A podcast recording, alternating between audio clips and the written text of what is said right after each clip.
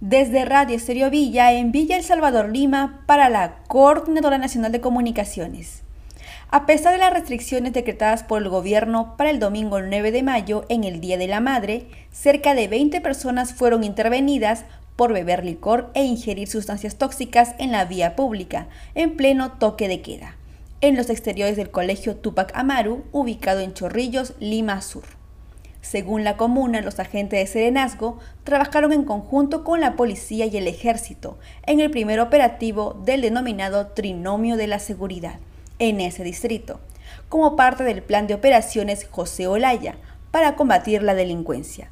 Aproximadamente a las 10 de la noche detuvieron a los ciudadanos, les revisaron sus pertenencias y ninguno brindó explicaciones sobre su accionar. De acuerdo a la municipalidad de la jurisdicción, las personas fueron trasladadas a las comisarías para realizar la denuncia. Además, el personal del ejército cumplió un rol disuasivo con el objetivo de que los agentes policiales y del serenazgo logren una intervención adecuada. Desde Radio Estéreo Villa, en Villa El Salvador Lima, para la Coordinadora Nacional de Comunicaciones, informó Lucero Palacios.